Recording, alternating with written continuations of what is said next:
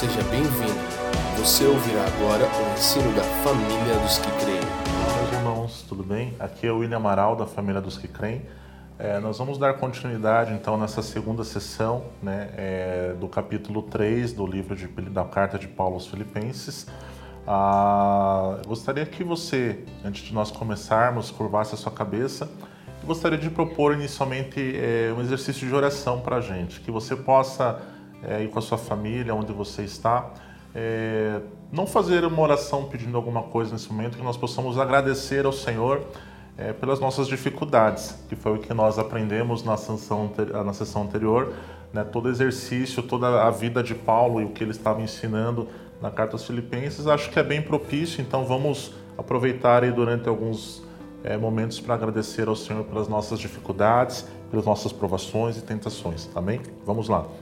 Pai, nós te damos graças nesse dia, Senhor, é, onde tantas pessoas nos assistem, Pai, através dessa, dessa vídeo é, aula, Senhor. Nós agradecemos a Ti nesse momento por todas as dificuldades e provações, a Deus, que dentro da Tua soberania o Senhor tem permitido que nós passemos, Pai, como filhos, como família, Pai. É, não sei exatamente, Pai, o que cada um aqui tem enfrentado no seu dia a dia, como tem, ó Deus, lutado, como tem tentado perseverar na Tua presença, permanecer de pé mediante as tentações, mas o que nós queremos dizer a Ti, Pai, é que nós somos gratos Obrigado, Senhor, a Deus, porque através dessas provações, muitas vezes o Senhor propicia, através de irmãos tão amados, de pastores tão queridos, o nosso crescimento pessoal, o nosso crescimento como indivíduo, o nosso crescimento como igreja, ó Deus, a, a nosso, o nosso encorajamento, Pai, a olhar sempre para o alvo, olhar sempre para cima, para o céu e buscar as coisas que lá estão, Senhor. Nós somos realmente gratos a Ti, nos fortaleça mais uma vez aqueles que estarão assistindo, Pai, essa palavra, sejam impactados pelo Teu Espírito Santo e que mais uma vez essa semente permaneça nos seus corações, Pai. Essa é a nossa oração de gratidão, em nome de Jesus. Amém. Vamos lá, queridos. Então, é, fazendo aqui um pequeno resumo da sessão anterior, é, nós abordamos vários assuntos dentro ali dos nove primeiros versículos do capítulo 3, mas acho que principalmente enfatizo aqui a questão que Paulo sempre é, traz nessa carta e nesse capítulo também, que é a questão do regozijar-se no Senhor. Né? Nós vimos que existe uma, uma diferença entre essa alegria cristã e esse conceito de felicidade, que é mais uma demagogia humana. Nós vimos também que, é, que Paulo ele fala muito sobre aquilo que ele é, abriu mão, aquilo que ele considera atualmente como perda, né? todo o seu status, né? todo, tudo aquilo que ele tinha como conquista, né? É, o seu zelo como um religioso, o seu status como um fariseu, né? como um estudioso. Então ele, ele fala que ele, ele considera todas essas coisas, inclusive, como refúgio. Né?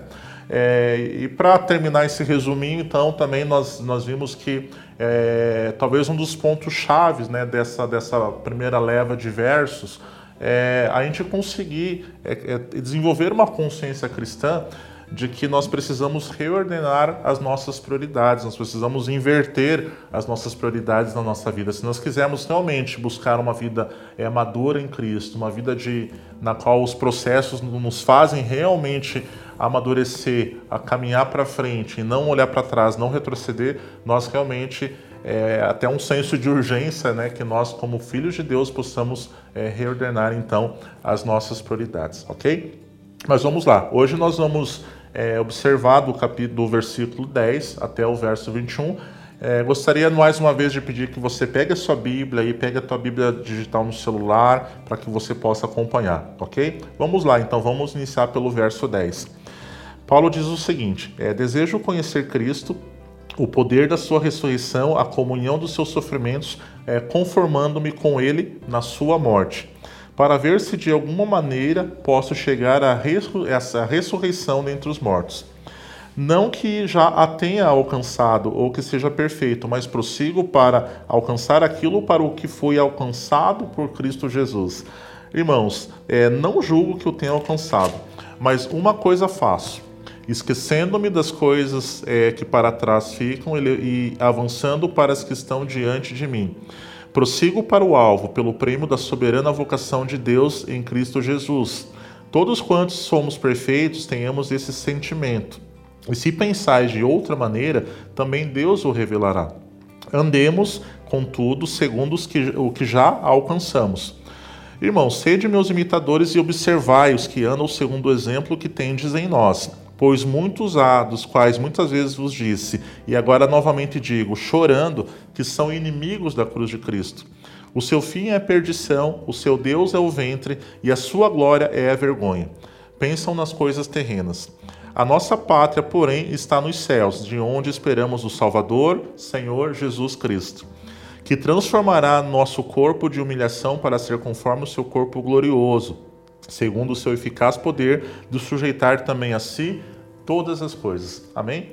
É, vamos lá então, a gente vai fazer o, o, passo a passo novamente, como nós fizemos na sessão anterior, é, retornando um pouquinho então, o, o, principal conceito, talvez, ao qual Paulo dá continuidade no início aqui, e ele começa dizendo né, que ele deseja conhecer Cristo, né? Então, é, tudo que Paulo estava ensinando né, à igreja de Filipos é, tinha a ver com o que ele tinha experimentado em nível pessoal. Nós lemos na sessão anterior né, os versículos lá no livro de Atos a respeito da conversão de Paulo.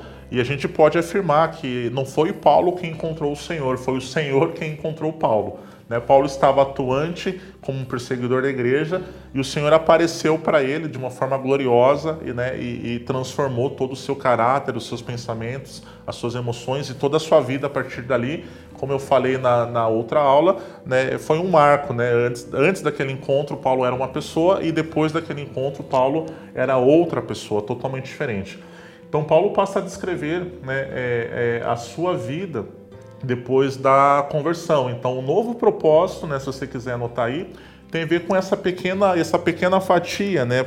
É, desejo conhecer a Cristo, para que Paulo dizia, para que eu possa conhecê-lo, né? Então esse se tornou o principal interesse da vida de Paulo. Agora, uma questão: se Paulo já conhece a Cristo, por que, que ele deseja, né, ou se ele teve um encontro tão impactante, a gente poderia pensar: é, será que não foi suficiente aquele encontro? Né, por que esse desejo tão intenso de Paulo de continuar a conhecer o Senhor? Né, e a resposta para isso está na profundidade que Paulo queria, né, está na busca de um relacionamento mais íntimo, de aprender mais sobre os ensinamentos de Jesus e principalmente de se aproximar do coração do Senhor. Então, isso é muito impactante. Nós vemos que, apesar de ter tido um encontro né, que foi uma ruptura na sua vida, né, um encontro tão, tão poderoso, tão transformador, Paulo continua tendo desejo intenso né, de conhecer mais a Jesus, de aprender mais do seu coração. Isso é libertador, querido, quando nós temos a possibilidade é, de não apenas nos apaixonarmos como, pelo Senhor, né, como uma igreja, como uma noiva que está sendo preparada, mas também quando temos né, a consciência e a maturidade de buscar e partir para um relacionamento maduro com o Senhor, compreendendo que todas as provações, todas as lutas, né, todas as tentações fazem parte de processos que deve nos levar ao crescimento. Quando nós compreendemos isso dentro da soberania do Senhor, então nós aceleramos o processo de Deus na nossa vida, ok? É, James Boyce ele relata isso que Paulo queria conhecer Jesus do mesmo modo que a Bíblia descreve o conhecimento mais verdadeiro que existe, o conhecimento que é pessoal e experi experiencial, ou seja, aquele que vem através da experiência íntima com Jesus e que ele queria que isso influenciasse o seu viver diário, ok? Então, é, Paulo ele buscava muito essa, essa de forma intensa e frequente e ele queria ensinar isso então para a igreja de Filipos. Ele queria que eles fossem tão intensos, tão contínuos e tão constantes assim como ele estava buscando, né? E então Nesse versículo 10, como eu disse na sessão, no finalzinho da sessão anterior, que eu iria falar sobre quatro marcas dentro desse versículo, desse verso 10, então vou apresentar para vocês de forma objetiva quais são essas quatro marcas que Paulo fala. Né? O poder da sua ressurreição. Isso nos dá uma ideia né, de que Paulo ele passa a conduzir a sua vida com um novo poder. Né? Esse novo poder também é, contribuía para que ele tivesse o desejo de se tornar uma potência para o reino de Deus, né? para o reino de Cristo, a serviço de Cristo. De que forma a gente pode se, também buscar se tornar essa potência para o reino? Exercendo uma influência espiritual sobre o mundo. Se tornar um agente transformador né, na vida das pessoas. Né? Esse é o fluir do poder de Cristo através da nossa alma transformada ou seja, nossos pensamentos, nosso coração, nossos desejos, eles passam a ser transformados, então nossas prioridades, como eu falei, elas se invertem, né? E essa atuação intensa desse poder na vida leva com que também a gente consiga resistir às tentações e vencer todos os desafios né, que aparecem aí na nossa caminhada. É, esse versículo também fala sobre uma nova perseguição. É, como assim? Paulo, que era o grande perseguidor da igreja, então ele passa a, reco a reconhecer né, que ele é perseguido, que ele deve ser perseguido, que se ele ama a Cristo, ele precisa entender o sofrimento como um processo de Deus na sua vida. É, e ele fala sobre isso, né? quando ele, ele expressa, por exemplo, é, a frase a comunhão ou a participação nos sofrimentos. Eu sei que algumas versões têm essas expressões, então, essa comunhão e essa participação nos sofrimentos, né? É, como diz aqui na minha versão, que é King James, fala, né? e a comunhão dos seus sofrimentos, conformando-me com ele na sua morte, ou seja, participando junto com Cristo nos sofrimentos. Então, essa ideia é de que quanto mais a gente conhece a Cristo e o torna conhecido, mais se intensifica também, é, mais nós somos vocacionados a sofrer por Ele. Paulo escreveu né, a sua carta em 2 Timóteo 3,12 e declara isso, que todos os que desejam viver piedosamente em Cristo serão perseguidos. Então, é, esse é quase um critério na forma como Paulo está apresentando aos filipenses de uma verdadeira caminhada cristã, de uma verdadeira vida cristã. Então, não sei se vocês estão anotando, né, mas uma nova, um novo poder, uma nova perseguição. É, Jesus também falou, né, é, no, é, é no Evangelho que João escreveu, né, lembrai-vos das palavras que eu vos disse: o servo ele não é maior do que o seu Senhor. Então, se perseguiram a mim, também vos perseguirão. Né? Se obedecerem a minha palavra, obedecerão a vossa também. Né? E Jesus não está falando sobre um, um, tipo de gente que uma hora vai nos obedecer e outra hora vai nos perseguir. Embora isso possa acontecer também, ele está falando sobre dois tipos de pessoa que nós vamos nos deparar sempre na caminhada: aquelas pessoas que obedecem ao Evangelho e aquelas pessoas que nos perseguem por causa do Evangelho. É, terceiro ponto, ainda dentro do verso 10 que nós nos deparamos, né? no verso 10 e no 11 também, é, quero ler o 11 rapidamente com vocês. É, Paulo diz: para ver se de alguma maneira posso chegar à ressurreição dentre os mortos. Então, aqui está falando também de uma nova expectativa. Para ver, né, é, é, toca nesse contexto de, de como Paulo tinha é, transformado a sua cosmovisão a partir da sua conversão. Então, para ver se, de alguma maneira, é, revela a expectativa é de que por causa da comunhão e a participação nos sofrimentos de Cristo, ele também poderá participar da, da ressurreição de Cristo. Ok? Então, a nova expectativa de Paulo, né, ela baseia-se em uma garantia para aqueles que participam dos sofrimentos de Cristo, e essa garantia é a ressurreição dos mortos. Ou seja, Cristo é a primícia da ressurreição e todos aqueles que creem em Jesus farão parte da colheita final serão ressuscitados para compartilhar da glória de Cristo. Amém? É, isso é muito, muito impactante. Paulo compreendeu de tal forma essa realidade que ele diz que, né, para ver se de alguma maneira, olha, olha a expressão né, que o apóstolo Paulo está usando, para ver se de alguma forma, de alguma maneira, eu também né, consiga chegar à ressurreição dentre os mortos. E Paulo sabe que para chegar na ressurreição, na ressurreição dos mortos existe um caminho, né? um caminho que é, é, abandonar a sua própria vida, é morrer por Cristo. Né? Ele vai falar isso, que o morrer é lucro, né? que ele considera todas as coisas como perda. ok? É, Jesus disse também que é, ele era a ressurreição à vida, em João 11, 25, né? e aquele que cresce nele, ainda que estivesse morto, viveria. Estou contextualizando na linguagem presente. Ah, no verso 12, vamos avançar aqui.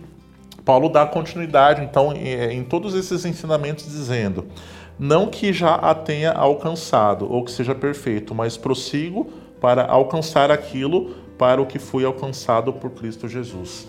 A ideia que Paulo está trazendo aqui para nós, né?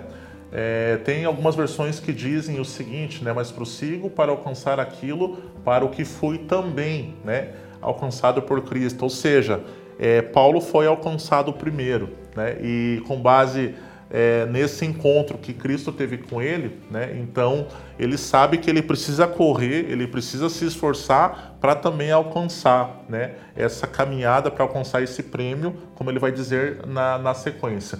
E quando ele fala não que já tenha alcançado, a gente precisa voltar um pouquinho ainda no 10, no versículo 10 e 11, e compreender que Paulo ele não está se referindo somente ao prêmio da soberana vocação, ele está se referindo ao fato é, da ressurreição dos mortos. Então Paulo ele sabe que para é, a consequência do prêmio que vem sempre no final da caminhada, ela exige a morte, né? Ela exige a morte do, do, do, eu, ela exige a morte de todos os nossos desejos, das nossas paixões, de tudo aquilo que, como ele disse anteriormente, ele considerava antes né, como, como lucro, então agora ele considera como perda. É muito importante aqui, né, é quando ele diz que prossegue, para alcançar essa palavra prosseguir, vem do grego dioco, então significa correr né, ou avançar rapidamente para alcançar uma pessoa ou uma coisa. E essa palavra também é utilizada para indicar o movimento de um velocista durante uma corrida. Né, vocês com certeza já assistiram os Jogos Olímpicos, né? Algumas pessoas gostam muito de esportes. É, vamos pensar nesse cenário, quanto que um atleta, quanto tempo, né, um atleta passa se preparando, né, se capacitando, estudando, né, para uma Olimpíada num, num, país específico, né? O quanto isso existe de preparação, de treino, de desgaste, de machucaduras, né, de sobrecargas no corpo físico. Então Paulo está transmitindo a ideia e essa palavra que ele usa dá justamente a ideia é, e compara esse prosseguir né, com a atuação de um atleta, com a, a corrida, né, a maratona né, é de um atleta. Então, é, a nossa caminhada cristã exige né, vários exercícios né, é, em várias modalidades, digamos assim, que a gente possa se sentir vocacionado, mas a premissa e o princípio aqui é que nós precisamos estar conscientes de que nós temos um preço muito alto a pagar, se nós quisermos alcançar o prêmio que vem a seguir, ok? É, então ele Paulo ele fala também é, que para o que também fui alcançado anteriormente. Então nesse contexto é, é justamente o que eu falei que Jesus tinha alcançado ele primeiro naquele momento na estrada de Damasco e que ele Paulo agora ele deveria seguir em frente velozmente para alcançar Cristo né, todos os dias da sua vida. Então a ideia, como eu falei, é essa, a ideia de é, um atleta é, que faz um grande esforço né, para essa corrida, é, que não olha para trás, que não retrocede, que não diminui as suas passadas, que não diminui a sua caminhada, empregando cada vez mais esforços para conseguir alcançar todo esse prêmio da soberana vocação.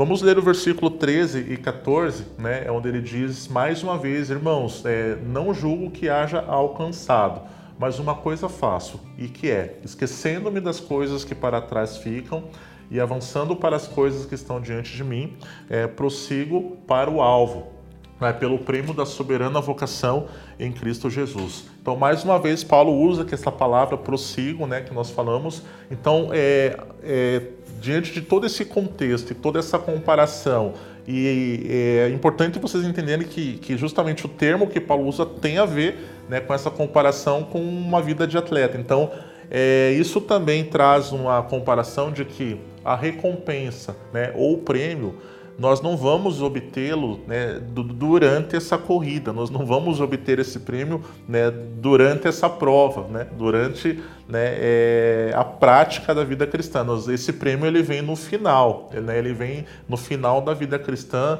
ele vem na ressurreição dos mortos, ele vem na eternidade. Então Paulo sabia e estava aqui aplicando até alguns algumas comparações teológicas, alguns, alguns princípios teológicos né, nessa carta aos Filipenses.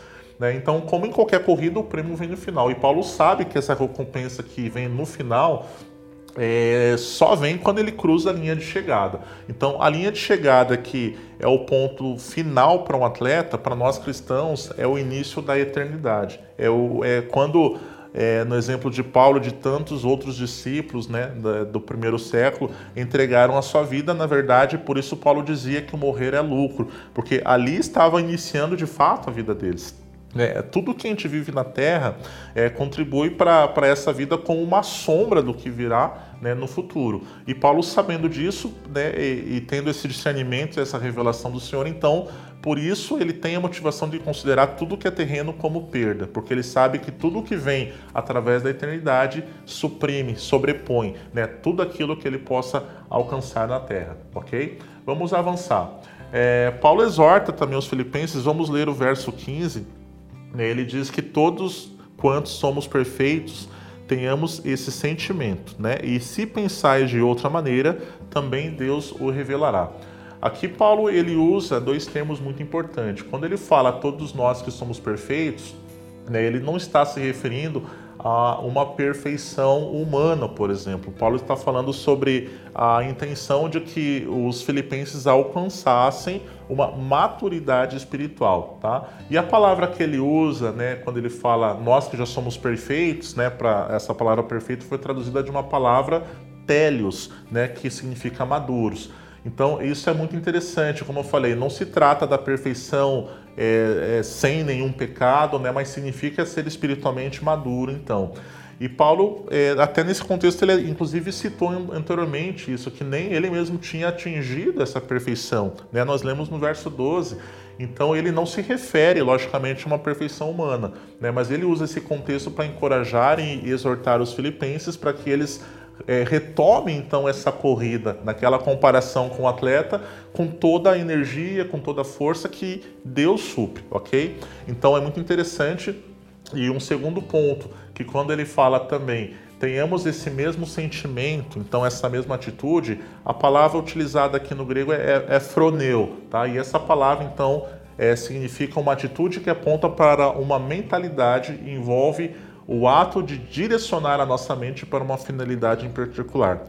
Isso é muito importante porque nos dá uma, uma responsabilidade de assumir né, como autores principais a, a, os nossos pensamentos. Né? Muitas pessoas acham que aquilo que nós pensamos, né, é, é enfim, que a, a gente não tem controle sobre aquilo que vem na nossa mente, que a imaginação do ser humano ela vem do acaso ou vem de lugares aí muito subjetivos. É, a gente é exortado na Escritura né, a controlar os nossos pensamentos. Né? Paulo vai falar isso depois no capítulo 4, né?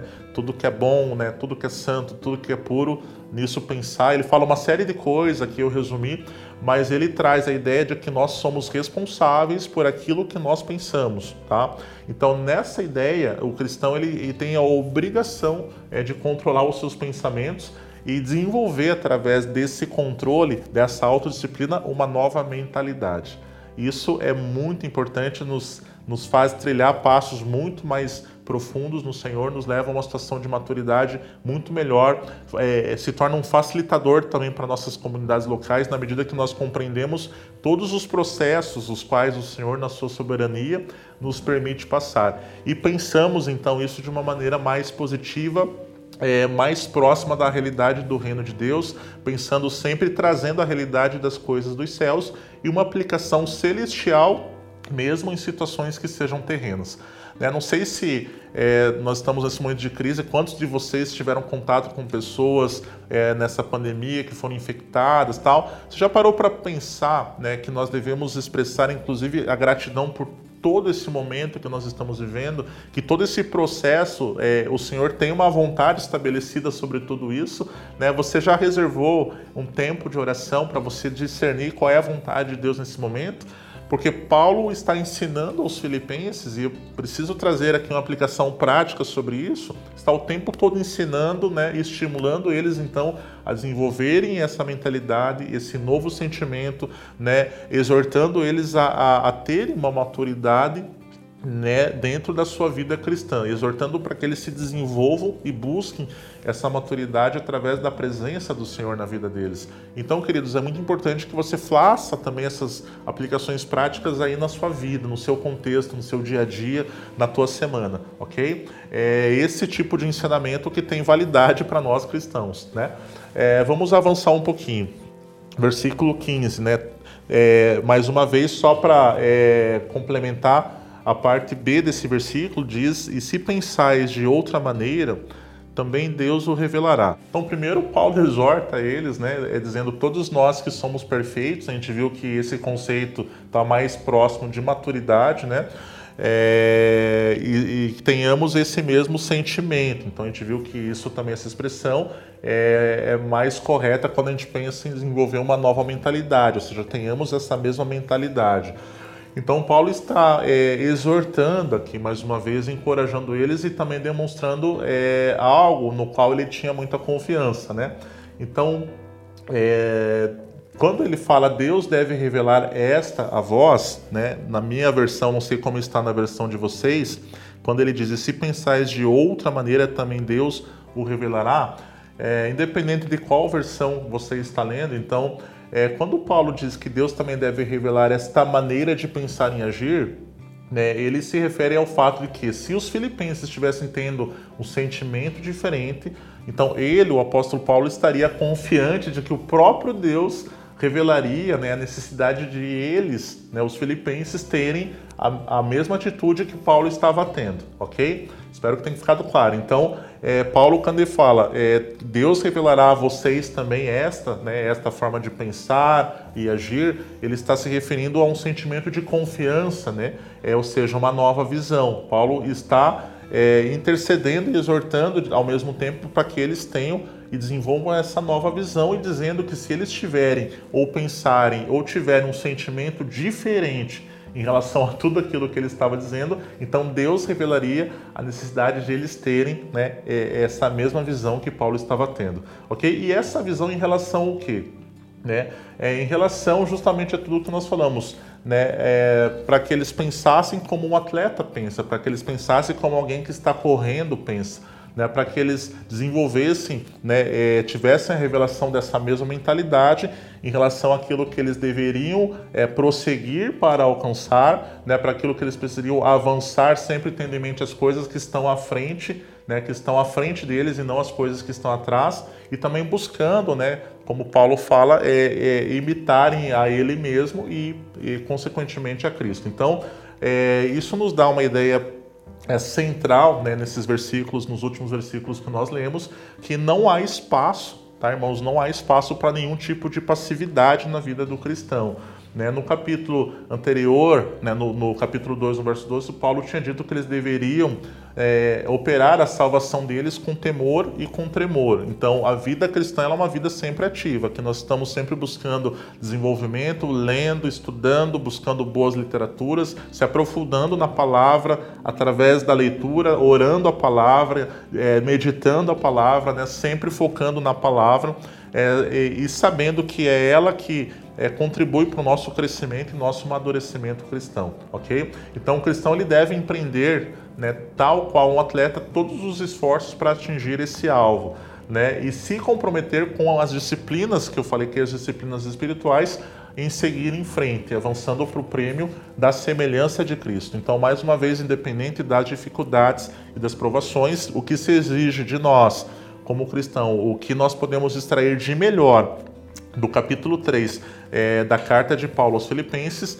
é esse grande esforço que nós temos que fazer, é entregar a nossa vida totalmente, é trocar o, o tudo pelo nada, né? é tudo que nós temos, né? tudo que, nós, que o mundo possibilitou nós termos é, de status, de, de, pedestais humanos, de orgulho próprio, de arrogância, abrir mão disso né? e, e, e realmente não ter nada em relação a esses valores mundanos, ok?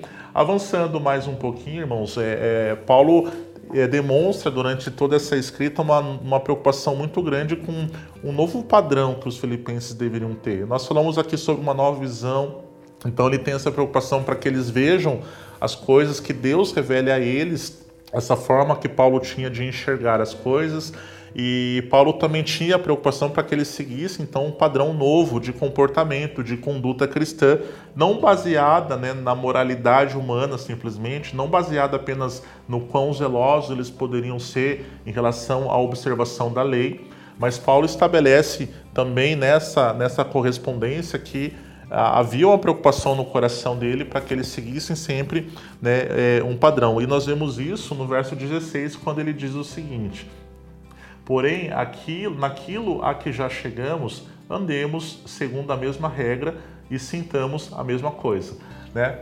Por isso, no verso anterior, Paulo ele, ele expressa confiança, dizendo que Deus revelaria a eles, então, né, é, todo aquele sentimento, aquela mentalidade, caso eles estivessem pensando ou sentindo de forma diferente.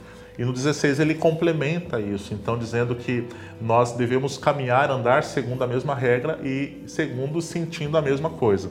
Então esse padrão, Paulo sabia que ele, ele era é, gerado por uma experiência com o Senhor, por uma caminhada e uma busca, né, é, é, juntos em comunhão, uma busca tanto como uma, uma igreja, uma, de forma coletiva, como uma busca individual. Né? Por isso citei aqui quando ele diz no capítulo 2 que eles deveriam operar a salvação com temor e tremor. Então Paulo fala a nível individual em vários momentos na carta, mas ele fala em vários momentos também no nível coletivo, ok? Então aqui ele está falando no nível coletivo. Andemos, né, no plural. Sintamos a mesma coisa também no plural. Então esse padrão estabelecido não possibilita né, que nenhum cristão alcance né, esta vida sozinho. Né? Então, é, eu sei que durante essa fase difícil de, de distanciamento que estamos vivendo, né, ficamos, é, muitos irmãos ficaram sem congregar, sem congregar durante né, vários meses, né, durante é, várias reuniões, né, não puderam estar juntos, somente por vídeo. É, mas independente da presença física, né, nós precisamos nos estimular mutuamente.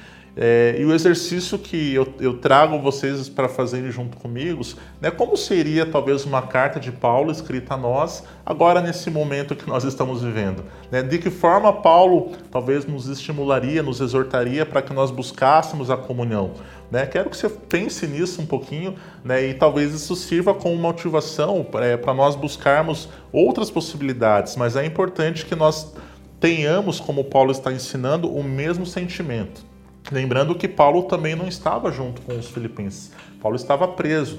Então ele fala sobre andar junto, ele fala sobre sentir a mesma coisa, mas é fato que Paulo estava é, a mais de 1.200 quilômetros né, dos seus irmãos de, da igreja de Filipos. Então, se Paulo, que estava tão longe, escreveu isso, é totalmente possível que nós pensemos em formas também de desenvolvermos né, essa nossa, esse mesmo sentimento e, e essa mesma caminhada que ele fala aqui.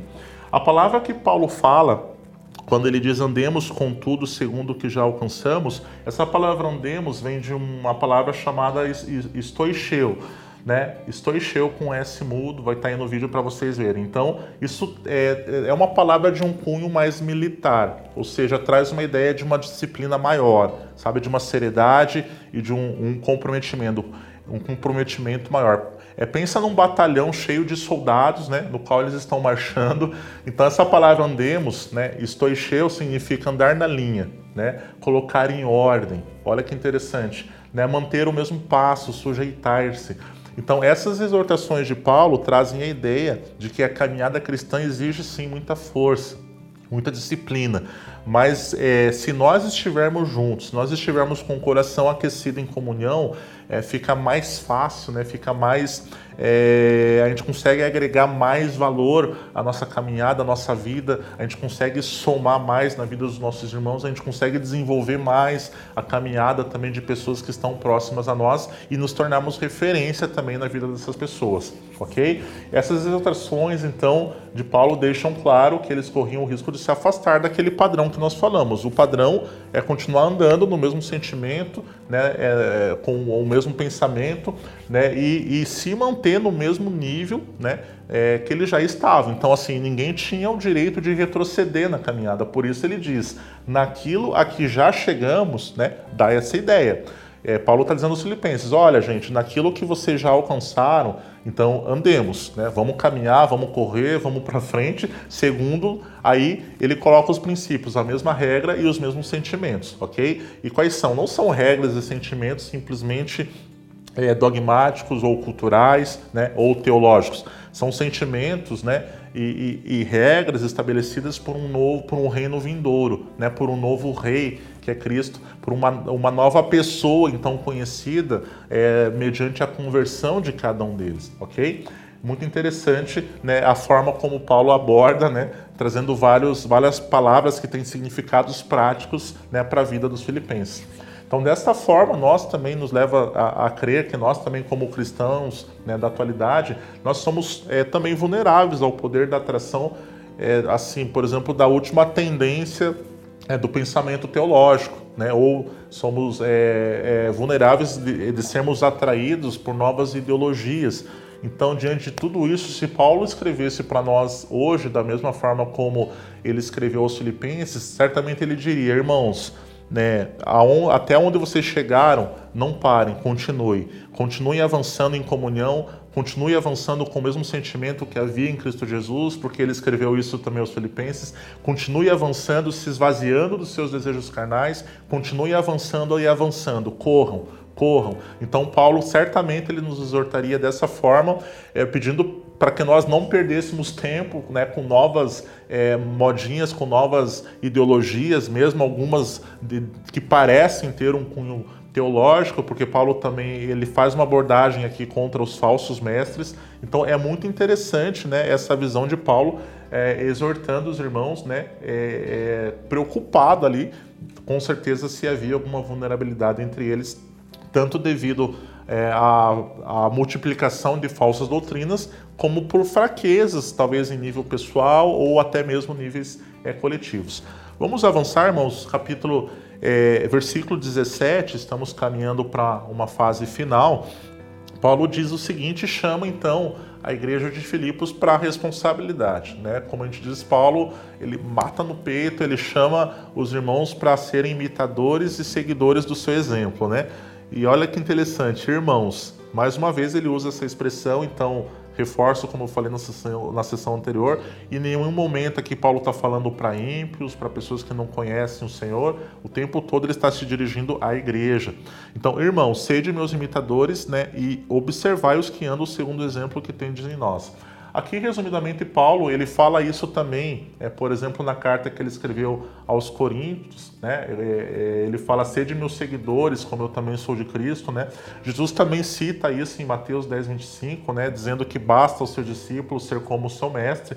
Então, apesar, mais uma vez, aqui da distância física, como eu abordei anteriormente, Paulo ele pede né, que é, a igreja de Filipos seja imitadora dele. Né? Mas como seria possível né, se eles estavam tão longe? Né? Seria possível, na visão de Paulo, de acordo com é, o, através do coração, ou seja, o exemplo que eles precisariam seguir é, era olhando para a vida de Paulo e não necessariamente para a pessoa física dele.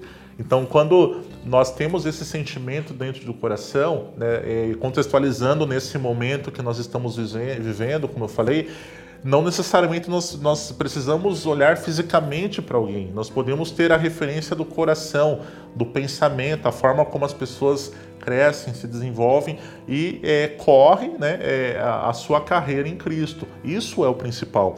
E Paulo, além de chamar a responsabilidade para ele, né, ele diz também que eles deveriam observar na, na, parte B do versículo aí, os que andam segundo o exemplo que tendes em nós. Então Paulo está dizendo o seguinte: olha aqui, irmãos, imitem a mim. Então, né? Se vocês é, estão na dúvida, imitem a minha pessoa. Mas ele diz também, é, é, sigam também aqueles que estão seguindo o meu exemplo. Né? Então, Paulo traz aqui, na verdade, ao mesmo tempo, um encorajamento e uma advertência ou uma exortação, né? como vocês preferirem. ok? Isso é muito importante. Né, para que é, a gente saiba que na caminhada cristã é importante que nós tenhamos mentores, né? é importante que nós tenhamos referências, pessoas que tenham um tempo de caminhada saudável, que têm é, uma estrutura espiritual desenvolvida, né, que tem um olhar bastante voltado para o pastoreio, para o discipulado, né, que desenvolve o seu ministério né, de, uma, de realmente como se fosse uma corrida, empregando todo esforço, né, é, o autocuidado, né, desenvolve o, o, discernimento em relação a possíveis falsas doutrinas. Então, veja que é, só da carta de Filipenses a gente extrai um conjunto de coisas que são muito relevantes para a caminhada cristã, ok?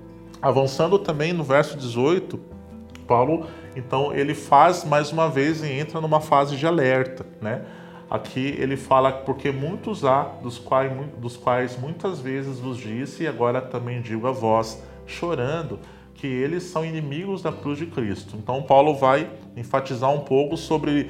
É, primeiro ele fala sobre o exemplo que os filipenses deveriam seguir ele mesmo e aquelas pessoas que seguiam também o seu exemplo. E depois ele entra então dizendo exatamente o que eles não deveriam imitar, ou a quem eles não deveriam imitar, ok? Então Paulo se refere aqui aos judaizantes, né? as pessoas que estavam insistindo, como eu falei na sessão anterior, na circuncisão na carne, né? E ele cita esses mesmos lá no início do capítulo, é, chamando eles de cães, né? É, como se fossem animais ferozes, né? E, então, é, dizendo que, ou abordando de forma a, a, que nos dá a entender que eles exerciam uma influência então negativa sobre a igreja dos filipenses, ok? E o choro de Paulo acerca né, desses inimigos da cruz de Cristo, E, e, não era tanto só por essas pessoas. Obviamente a gente pode pensar né, é, que pelo amor do Senhor no coração do Paulo ele sentia é, é, provavelmente algum nível de compaixão daquelas pessoas, mas o choro de Paulo era principalmente né, pelo tamanho do prejuízo né, que a disseminação de falsas doutrinas poderia gerar na igreja e nos membros da igreja de Filipos. Né? Então, e a consequência dessa da disseminação dessas falsas doutrinas. Então, o choro de Paulo é um choro de dor. Ele não é um choro de raiva necessariamente, é um choro de dor é, pelo atraso, né? pela ruptura na caminhada é, e trazendo e, e, tendo em mente os mesmos o, o contexto de todos os versos que nós lemos até aqui é, fica muito fácil imaginar que Paulo, é, que tinha falado sobre a corrida, sobre prosseguir para o alvo, né, sobre é, continuar caminhando, andando, né, segundo o mesmo sentimento, com as mesmas regras, né, com os mesmos padrões. Então, obviamente, ele está alertando agora porque havia a presença de falsos mestres e então o choro dele, a dor que ele sentia era muito né, pelo prejuízo que isso poderia caminhar, causar na caminhada é, perder a alegria, né? É, talvez alguns irmãos ali poderiam cair em pecado, né? Algumas pessoas poderiam desistir da caminhada, talvez olhando né, para a forma é, dos cumprimentos da lei, achando que aquilo era suficiente né, para justificarem-se diante de Deus. E Paulo trazia uma nova proposta, né, uma nova realidade espiritual, que era a justificação através da justiça de Deus, que é Cristo. Então, existe uma diferença muito grande, né? um abismo de diferença entre as duas coisas. Por isso, Paulo cita né, que essas pessoas eram inimigas da cruz de Cristo. Ok? Então, ele se refere provavelmente aos judaizantes, e no versículo 19 ele continua dizendo: então, que o fim dessas pessoas é perdição né, que o seu Deus é o ventre. É, ele continua abordando várias coisas, dizendo que a glória, a, a, glória deles é vergonhosa e que eles só pensam nas coisas terrenas. Né? Basicamente, aqui é um grupo de pessoas que foi então caracterizado pelo apóstolo Paulo de uma forma bastante negativa. É, e basicamente a gente entende então que essas pessoas, como diz aqui nesse versículo 19, eles serão alvos da perdição ou da destruição futura, né, ou eterna, é, que eles são inclinados a, uma, a, a desejos sensuais né, e possuem desejos carnais ilícitos, guardados ou escondidos dentro do coração. Né, que eles também se exaltam aos seus próprios olhos, então são pessoas arrogantes, são pessoas que por serem, por dominarem toda a lei, toda a teologia, então aos seus próprios olhos né, eles, eles têm é, um orgulho próprio muito grande, muito elevado, se vangloriam a respeito de si mesmos, né? E que essas atitudes então são egocêntricas e contrárias a tudo o que Paulo está ensinando sobre a humildade cristã. E como Paulo ensinou né, sobre a humildade cristã com excelência lá no capítulo 2 que nós vimos aqui, ah, nessa série. Ah, o versículo 20, então Paulo ele, ele sai desse contexto né, de, de, de dar essa centralidade para os inimigos da cruz e ele rapidamente volta a falar sobre a natureza então da vida cristã. E falando sobre a natureza, então ele fala sobre a cidade ou a pátria né, dos filipenses. E ele fala isso: a nossa pátria, porém, está nos céus, de onde esperamos o Salvador, o Senhor Jesus Cristo. Né? Então, no versículo 20, Paulo ele relata isso e muito Interessante a gente fazer aqui uma ressalva que é, Filipos era uma colônia né, romana. Então eles, eles, eles não tinham necessariamente uma terra que era deles, eles eram é como se fossem estrangeiros, né? Então Paulo está lembrando isso a eles, né, de uma certa forma, mas também está lembrando que da mesma forma como eles não pertencem a esse mundo, né, os nomes deles, né, é, é, as pessoas ali estão registradas em um lugar onde o Rei dos Reis, né, Jesus Cristo, está entronizado à destra de Deus. Então, Paulo traz na memória deles que eles são cidadãos de duas cidades distantes, mas que eles têm aí uma pátria celestial. Então, Paulo está reforçando a respeito do novo nascimento, que é a partir do momento que eles nascem em Cristo, se tornam novos cidadãos E aí não importa se eles são de Filipos ou se eles são de Roma, é, o que importa é que eles são cidadãos dos céus, né? Então isso é muito maravilhoso quando a gente entende e tem essa revelação, porque isso faz com que a gente desenvolva a nossa caminhada e corra né, é, a corrida cristã de uma forma muito diferente. Né? Isso abre os nossos olhos, nos tira cegueiras né, em relação aos prazeres do mundo, em relação aos desejos carnais, em relação aos desejos do coração, do, do coração que muitos até não parecem ser é, prejudiciais, mas muitas vezes nos, nos distraem, né, tiram a qualidade de tempo que nós poderíamos estar nos aplicando ao ministério, à nossa vocação, à nossa caminhada, né, muitas vezes em família, com esposa, filhos, ou vocês que são solteiros estarem buscando o Senhor com todo o tempo né, é, possível, com o máximo de tempo que vocês podem. Então, em tudo isso, né, o, o, a centralidade aqui da questão é que Paulo é, reforça é, com eles qual é a cidadania deles. A cidadania deles não é desse mundo. E ele fala então sobre essa espera, né? É, a nossa pátria, porém, está nos céus, de onde esperamos. Essa palavra espera, logo após dela, ele fala, né? É, tantas características, tantos nomes ele atribui a Jesus, né? Ele chama é, de próprio Senhor, Salvador e Cristo. Então, ele junta tudo isso numa frase só, né? E tudo isso tem a ver com o nosso Jesus, o nosso Deus que nos livra, né? da, da condenação é Deus que salva, né?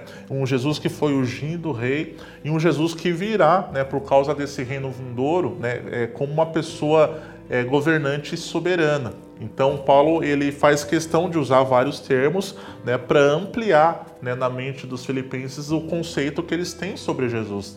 Jesus não é apenas uma pessoa maravilhosa, ele é um governante. Jesus não é apenas um amigo íntimo, ele é um rei, né? Jesus não é apenas uma pessoa que nos encontra, nos impacta e nos transforma. Ele é também uma pessoa poderosa, uma pessoa soberana ele é Deus, né? E ele abriu mão dessa divindade na sua caminhada, tendo todo o direito, né, de usar todos os poderes, tudo aquilo que ele tinha, mas ele abre mão na sua caminhada para experimentar a humanidade e nos ensinar, né? Por isso Paulo insiste sempre em chamar né, é, as igrejas para as quais ele escrevia para que fossem imitadores dele, assim como ele era de Cristo, ok? E indo então para uma conclusão, irmãos, é, no versículo 21, é, ele falando sobre é, é, essa espera por esse Salvador, esse Senhor Jesus Cristo, que transformará o nosso corpo né, de humilhação para ser conforme o seu corpo glorioso, segundo o seu eficaz poder né, de sujeitar também a si todas as coisas. Então isso é muito importante, né? É, é, é, é, ter em mente essa revelação da ressurreição de Jesus, da nossa ressurreição. Paulo ele, ele traz aqui, veja, é, são conceitos teológicos, né? Ele fala da transformação do nosso corpo carnal. Então ele não, ele está falando sobre uma revelação, mas ele está falando sobre um princípio teológico muito importante. Nós como crentes como cristãos, como filhos de Deus, nós precisamos acreditar com toda a nossa vida, todo o nosso coração né, nessa realidade espiritual da ressurreição. Né? E Jesus ele falou em João 11, 25, dizendo: Eu sou a ressurreição e a vida, né? aquele que crê em mim, ainda que esteja morto, viverá. Então o próprio Senhor é, é, falou sobre isso com os seus discípulos. Né? E no livro de Tito, capítulo 2, verso 13, também diz o seguinte: aguardando a abençoada esperança e o aparecimento glorioso do grande Deus e nosso Salvador Jesus Cristo. Então a palavra está recheada de revelações acerca da ressurreição de Cristo, a ressurreição dos mortos, né, aqueles que, que, que morrerem ressuscitarão com Ele né, é, no arrebatamento. E essa é uma crença que nós temos que ter na nossa vida como uma das principais, uma das mais relevantes, né, porque Paulo ele ensinava sempre nas suas cartas esse princípio. Isso é, restaura a nossa esperança, isso restaura as nossas motivações. Isso, como nós falamos lá na primeira sessão, isso reordena as nossas prioridades na medida em que nós conseguimos olhar para frente e olhar para o alto também e ver que nossa esperança está em algo muito maior, irmãos. Que por mais que nós tenhamos conquistas, e elas não são ruins, elas são muitas das conquistas que nós podemos ter nessa vida são conquistas boas, podem é, surtir um impacto muito positivo em nossas famílias. Mas eu queria te estimular a buscar o Senhor em cima de, é, de toda essa palavra e olhar para dentro de você e ver realmente em quais áreas da sua vida você precisa ainda fazer essa entrega. né? E tenha certeza que fazer essa entrega te trará né, um aumento dessa esperança na medida que você compreender né, que por mais que seja doloroso entregar algo, por mais que a, a, tua alma, que o teu eu, que o teu ego não queira fazer isso, mas certamente você vai ter uma recompensa sobre isso. Essa recompensa não será agora, como nós falamos, né? A recompensa que Paulo fala aqui não são simplesmente bênçãos. Claro que nós temos as bênçãos espirituais em Cristo Jesus, nós devemos buscá-las, devemos orar, tanto por nós, pelas nossas famílias, pelos irmãos, mas Paulo está falando aqui de uma recompensa que vai muito além dessas bênçãos espirituais, né? É o morrer que ele considera como lucro, né? é essa transformação do corpo, é essa promessa de ressurreição e de viver uma eternidade né, ao lado do nosso amado Senhor e Salvador Jesus Cristo. Amém? É, eu espero que vocês tenham sido abençoados com essa palavra, que você possa ser impactado, que você possa, é, a partir dessa palavra, colocar em prática vários preceitos que Paulo está ensinando aqui e que nós tentamos retransmitir aqui para todos vocês de uma forma bastante prática, né, bastante é, profunda em alguns termos, não tanto em outros, né, mas eu gostaria realmente que você refletisse sobre essa palavra, que você orasse aqui depois que você assistir esse vídeo mais uma vez, sozinho com a sua família, e você buscasse no Senhor realmente as áreas da sua vida nas quais você precisa se esvaziar, né, é, abrir mão e realmente estar buscando o Senhor com maior intensidade, maior frequência e com uma esperança muito maior. Amém, irmãos? Deus abençoe a todos vocês. Desejo um ótimo dia, uma ótima semana para todos vocês. Amém? Que a paz de Cristo habite ricamente no coração de todos vocês. Amém. Obrigado por nos ouvir. Para mais informações, visite famíliadosquecreem.com.